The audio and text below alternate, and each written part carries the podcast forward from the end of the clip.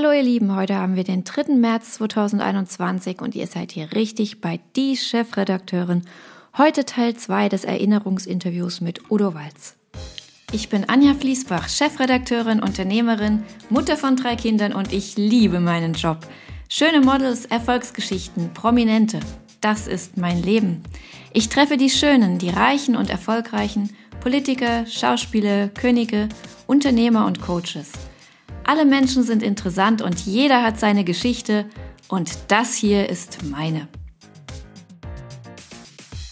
Ich danke euch wahnsinnig sehr. Also das war wirklich toll, eure Zuschriften zu der Folge gestern. Das war ja das Interview mit Udo Walls erster Teil. Und vor allen Dingen per DM auf meinem Instagram-Account kamen wirklich die meisten an. Ihr könnt auch sehr gerne hier immer etwas schreiben und auch gleich kommentieren. Bei Bewertungen geht das, zumindest bei Apple Podcasts, bei den anderen zum Teil auch. Aber wenn ihr natürlich klar einen direkten Kanal sucht, dann schreibt mir auf Instagram at. Das haben wirklich viele getan. Klar, ihr habt ja auch verfolgt die letzten Jahre meine Beziehung zu Udo Walz, die ganzen Aktionen mit Udo Walz und da habt ihr natürlich einen besonderen Bezug dazu. Ich bin überwältigt und ich sehe ja daran auch, dass ihr ihn nicht vergessen habt, genauso wenig wie ich. Und ihr wart ja auch wirklich angetan, dass ich da was Bleibendes schaffe. Vielen Dank, dass ihr das geschrieben habt, hat mich sehr bewegt und ich will euch auch gar nicht so lange auf die Folter spannen, denn jetzt kommt ja Teil 2 und morgen Teil 3. Ah, ein toller Mensch, den wir alle sehr vermissen. Und umso intensiver ist es ihm jetzt nochmal zuzuhören. Dieses Interview haben wir damals in seinem Salon aufgenommen und das war so ziemlich am Anfang unserer gemeinsamen Reise, die ja dann noch sehr lange ging, zum Glück. Solltet ihr Teil 1 nicht gehört haben, würde ich euch empfehlen, jetzt für den Moment erstmal hier zu stoppen und eine Folge zurückzuspringen, denn da habt ihr dann den besseren Anschluss, wenn ihr erst Teil 1 hört und dann Teil 2. Für alle, die gestern schon dabei waren, jetzt kommt Teil 2. Die Spitze kommen möchte. Na, Fleiß. Fleiß und eben Talent. Nicht talentfrei kommt man nie an die Spitze. Ich wollte ins Hotelfach. Meine Eltern waren zu arm und da bin ich Friseur geworden, weil wir einen Freund hatten, der einen Frisiersalon hatte. Aber mein Traum war früher immer Hotelfahrt. Und wenn man dann irgendwie einen Weg gegangen ist, bereut man nicht vielleicht mal den anderen reingeschnuppert zu haben? Ich habe nie bereut.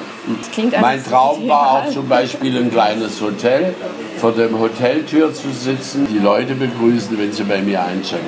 Wenn Sie jetzt so zufrieden sind mit allem, was ist denn das Schöne jetzt an, Ihrem, an Ihrer Lebenssituation im Das Salon? Schöne an mir, ich bin stolz, äh, jetzt sage ich mal was, um mich selber zu loben. 98 Prozent der Deutschen kennen Udo Walz. In der Schweiz 86 Prozent. Das macht mich sehr stolz. Ich habe 24 Lehrlinge und mich macht es stolz, sie was zu lehren. Und der junge Mann, kommen Sie mal her, das wird mein Nachfolger in ein, zwei Jahren. Habe ich auch. Ich habe das Feld schon gut bestellt, wenn das durchhält. Er hat nicht so viel Power wie ich, muss ich jetzt mal im Ernst sagen. Er hört nicht so auf mich, aber vielleicht lernt er es noch. Wo haben Sie denn die viele Power her? Ich meine, Sie müssen ja auch mal müde werden. Werde ich nie. Ich war eigentlich nie krank. Ich habe nie blau gemacht und ich habe eben Glück, dass der Beruf mir Spaß macht. Mhm. Wobei ich heute will ich keine Haare schneiden. Man hat ausgerechnet, dass ich 25.000 Frauen die Haare geschnitten habe. Ich berate heute nur noch. 25 Eine meiner Lieblingskundinnen ist Frau Merkel. Warum? Ja, die ist unprätentiös, freundlich und bei der muss es nur schnell gehen. Gibt es denn auch welche, wo Sie sagen, hm, schwierig immer? Bei mir ist keiner schwierig, der wird mich bedienen. Es klingt alles so leicht, ne? So, ist ja auch leicht. Sie so, mein Gott, so ganz, ist ja auch leicht. ganz klar, rechts, links, schwarz, weiß. Gibt es denn keine Grautöne bei Ihnen? Ist alles so, so deutlich? Bei mir ist alles deutlich, ja. Ich würde Grautöne hassen. Was machen Sie mit denen, die aber sehr viel Grau sehen? Spreche ich nicht mit. Ist das so ein Tipp, dass man wirklich sagen sollte, ich umgebe mich nur mit dem... Ja, und ich bin ja nicht gläubig, aber ich wache jeden Morgen auf. okay, also Angela Merkel, Romy Schneider, kann man noch ein paar aufzählen? Julian Moore, die hat den Oscar bekommen, Julian Moore, Gwyneth Paltrow, alle eigentlich. Hildegard Knef, alle. Meine, eine meiner engsten Freundinnen war Inge Meise.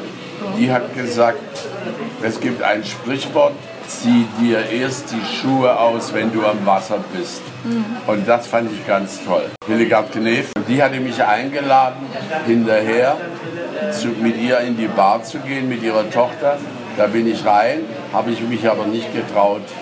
Ich war auch mal schüchtern, habe ich mich nicht getraut hinzugehen. Sind Sie nicht gegangen?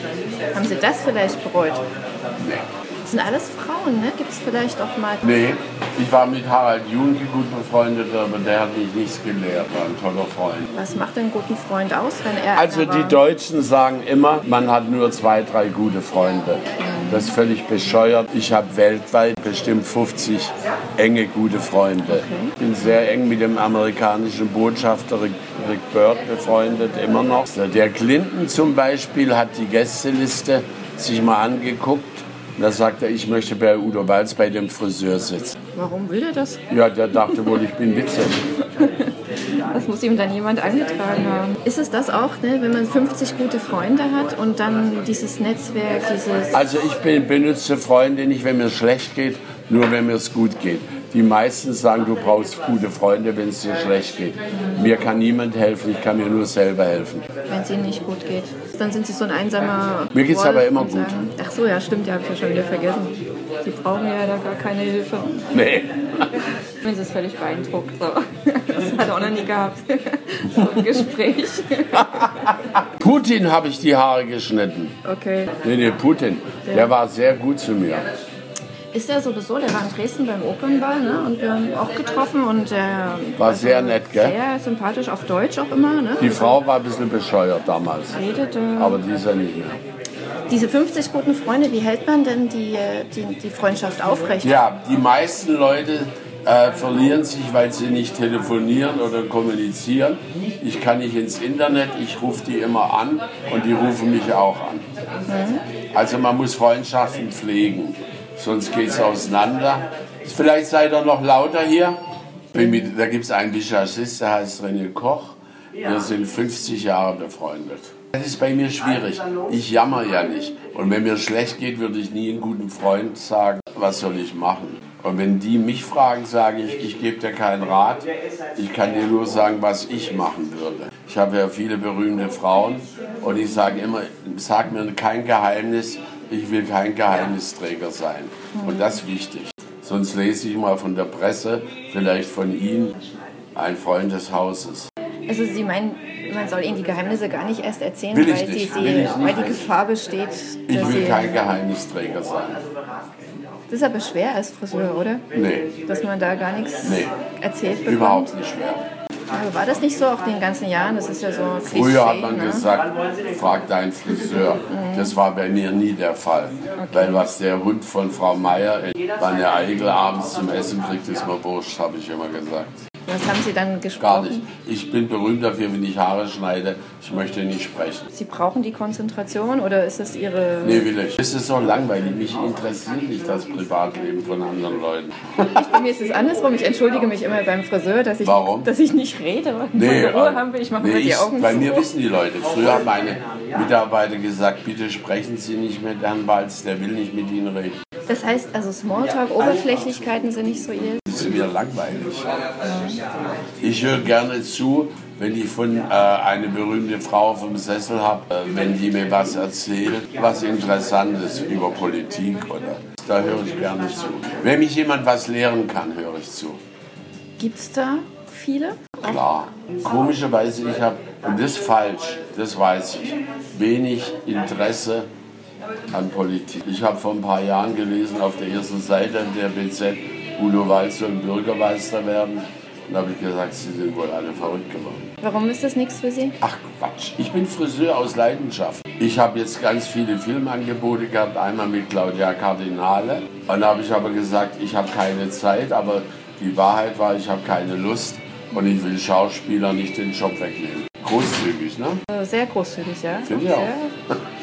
Das heißt, Sie machen nur das, worauf Sie Lust haben? Ja, ich habe einen tollen Lebenspartner, Klammer auf, homosexuell. Ich habe zwei tolle Hunde, ein schönes Haus, ein Schwimmbad, zwei tolle Haushälterinnen. Also ich bin glücklich. Und das Wort, jeder ist seines Glückes Schmiede, stimmt. Man kann daran arbeiten. Was ist Glück heute? Glück ist, wenn man gesund ist. Das größte Glück, wenn man gesund ist. Glück ist, wenn man genug Geld hat zum angenehmen Leben.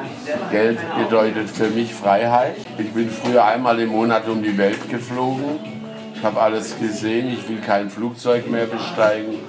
Ich fahre nur noch mit dem Auto irgendwo hin. Ich kenne alles. Ich habe in New York mit dem berühmtesten Fotograf